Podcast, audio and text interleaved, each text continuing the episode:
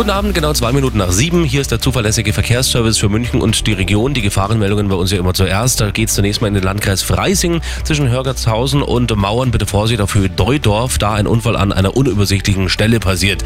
Jetzt die weiteren Meldungen. Die A8 Stuttgart Richtung München zwischen Odelshausen und Sulzemoos. Ein Unfall. Die Standspur, die ist im Moment gesperrt.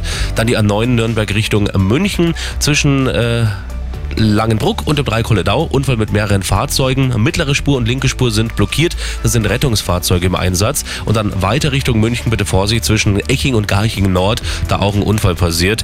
Mittlere Spur und rechte Spur sind derzeit blockiert. Das sind die aktuellsten Blitze in München und